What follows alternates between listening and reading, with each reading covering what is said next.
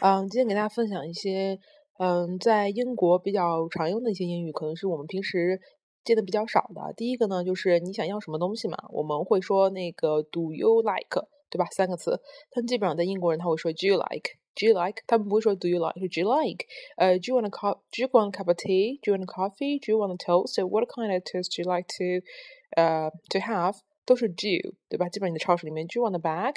如果他要问你的话，就问你要不要那个塑料袋嘛。所以说，大家一定要能区别出来这个 do 啊，就是 do you like。第二个呢，就是表达谢谢。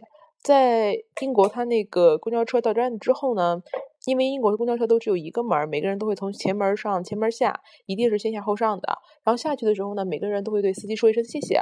你会听到不同版本的谢谢。嗯，你会听到，比如说我们最常见的 thank you，但他们不会说 thank you，他们说 thank you。英国人喜欢说 thank you，对吧？然后司机说，呃，还有。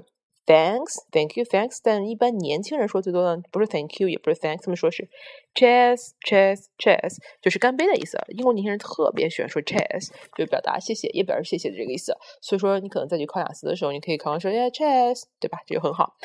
嗯，还有一些在那个见面打招呼的时候，我们在英国话很少会说呃 hello, hi 这样，他们说 hi 呀。Hi 呀，Hi 呀，呢它其实就是 Hi you 的意思，是一个弱读音，对吧？Hi 呀，都是这样。